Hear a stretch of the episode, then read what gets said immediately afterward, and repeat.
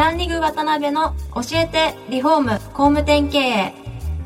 この番組はリフォーム工務店業界に特化した経営コンサルティング事業を手掛ける株式会社ランリグの代表渡辺翔一が住宅業界の経営者や幹部の方を毎回ゲストにお招きし業界の様々なことについてお聞きしていく番組です。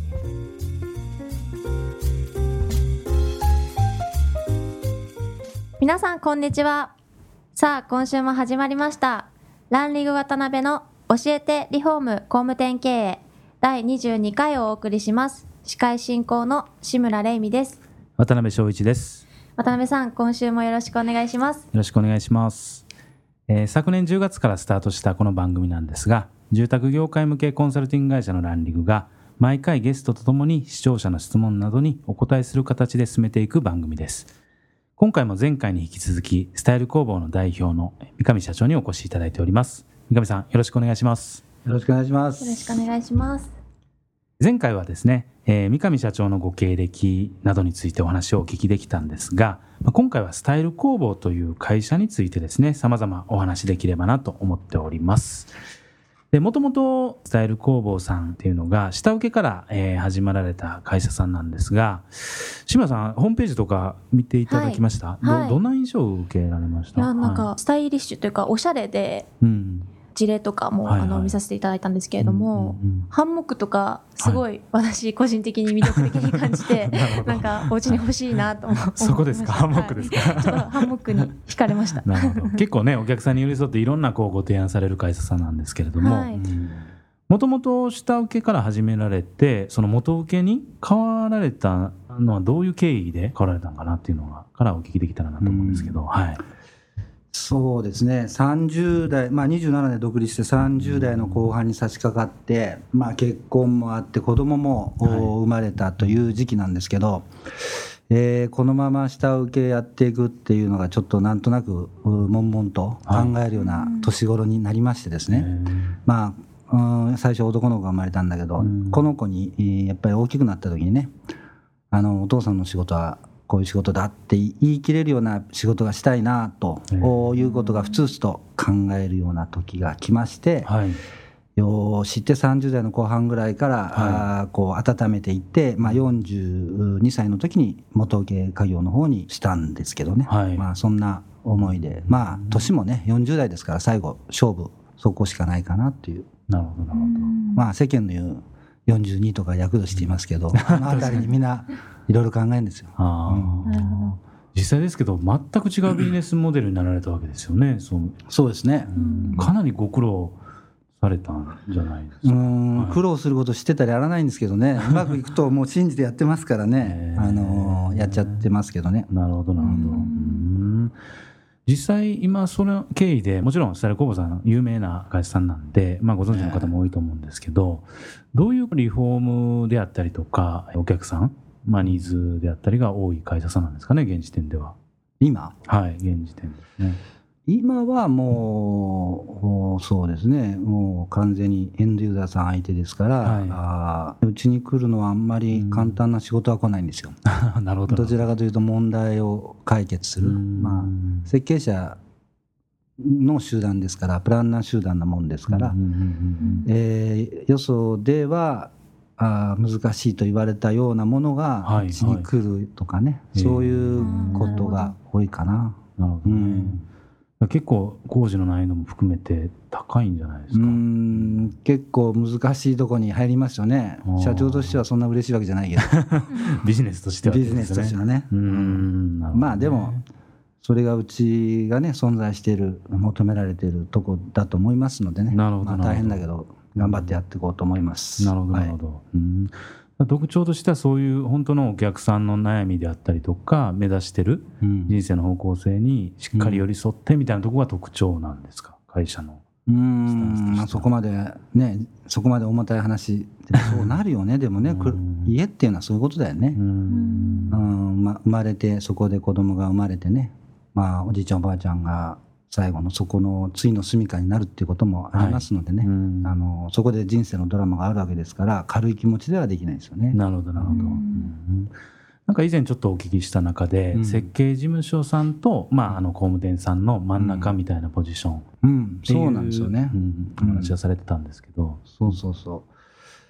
まあ、工務店というくくりにも入りたくないし、リフォーム屋というくくりにも入りたくないし、はい。えー営業会社というくくりにも入りたくないし、うんうんうんまあ、ありとあらゆるそういうものを全部合わせたような、はい。まあ、スタイル工房という職業を作っていきたいという、まあ、あ青臭い夢を思ってましたけど、えー。はい。まあ、実際ですけどそれに近いビジネスモデルになられてるわけですよね今現時点は。まあ、思っていましたから、当然、まあうん。無意識にね、そういうふうになったのかもしれませんね。なるほどね。うん。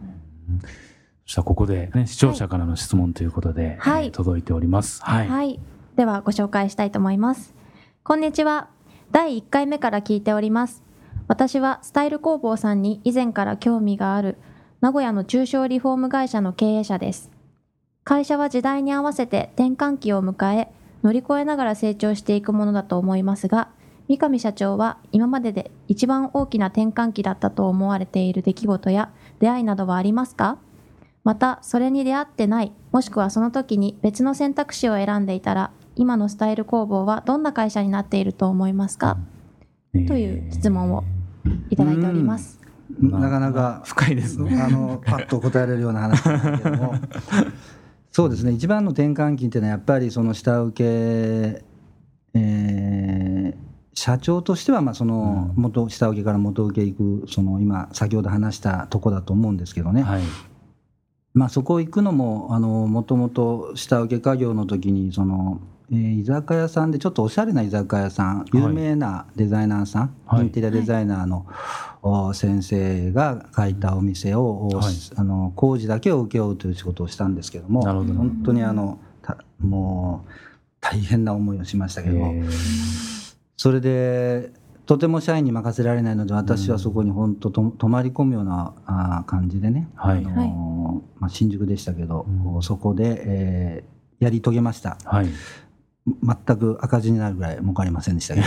でもまあいい経験になって、うん。でそのデザイナーさんの方に非常にやっぱりこの転換する意味でのはい。ターニングポイントがあったんですけど、うん。終わった後僕らはねほとんどもうあの赤字になるような仕事をした、えー竣工が間近になってその時にあのそのデザイナーさんが、はい。デザイナーって言ってもねいろいろねあるんだよと。その、一番ねあの自己満自己満足っていうかね面白いデザイナーとしてもこう満足できる仕事ってやっぱこのインテリアデザイナーだって言うんですよ。なんでですかって言ったらやっぱり自分が作ったそのもの空間の中に入っていけると。あーなるほど。いいなっていうか悔しいなっていうか、うん。こっちはもう本当にあの、うん、すごい大変な思いをしてね辛い思いをしてやってる。こちらはもうすごくそれを幸せに思ってるわけですよね。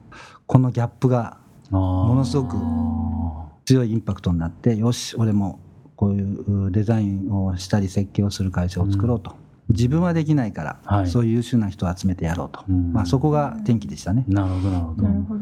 で実際にそういうこう本当にこういうビジネスやりたいって思われたその思いをうん。体現してくれるような方と出会われたわけですよね、出会われこれが大きいんですけど、ひうん。人って出会いだと思うんですよ。うん。この出会いに恵まれるか恵まれないかでもうどっちへ転んでいくかっていうことがほぼ決まると思うんですけうん。どでもその出会うか出会わないかっていうのもはい。ポイントはやっぱり思それを強く思っているか思ってないかの差なので強く思えば必ずそういう人ってなぜか現れてくるし自分の思っている状況の方にあのうまくはいかないですよ。うん。あのし視点抜刀しながら苦労しながらですけど必ず自分の思う思ってる方向へ良くも悪くも行きますので、うまくいかないんじゃないかなと思ってるとうまくいかないし、必ずやってやるってもっとそうなるのでまあ、ね。そういうことで、えー思い思い通りの、まあ、今チーフプランナーやってる、はい。渡辺則恵っていう女性のプランナーにまあ出会った、そこがスタイル工房うん。をスタートさせる因になったのかなと思います。本当にそういう衝撃的な思いこんなビジネスやりたいって思われた時に本当にタイミングよく出会われたということですよね。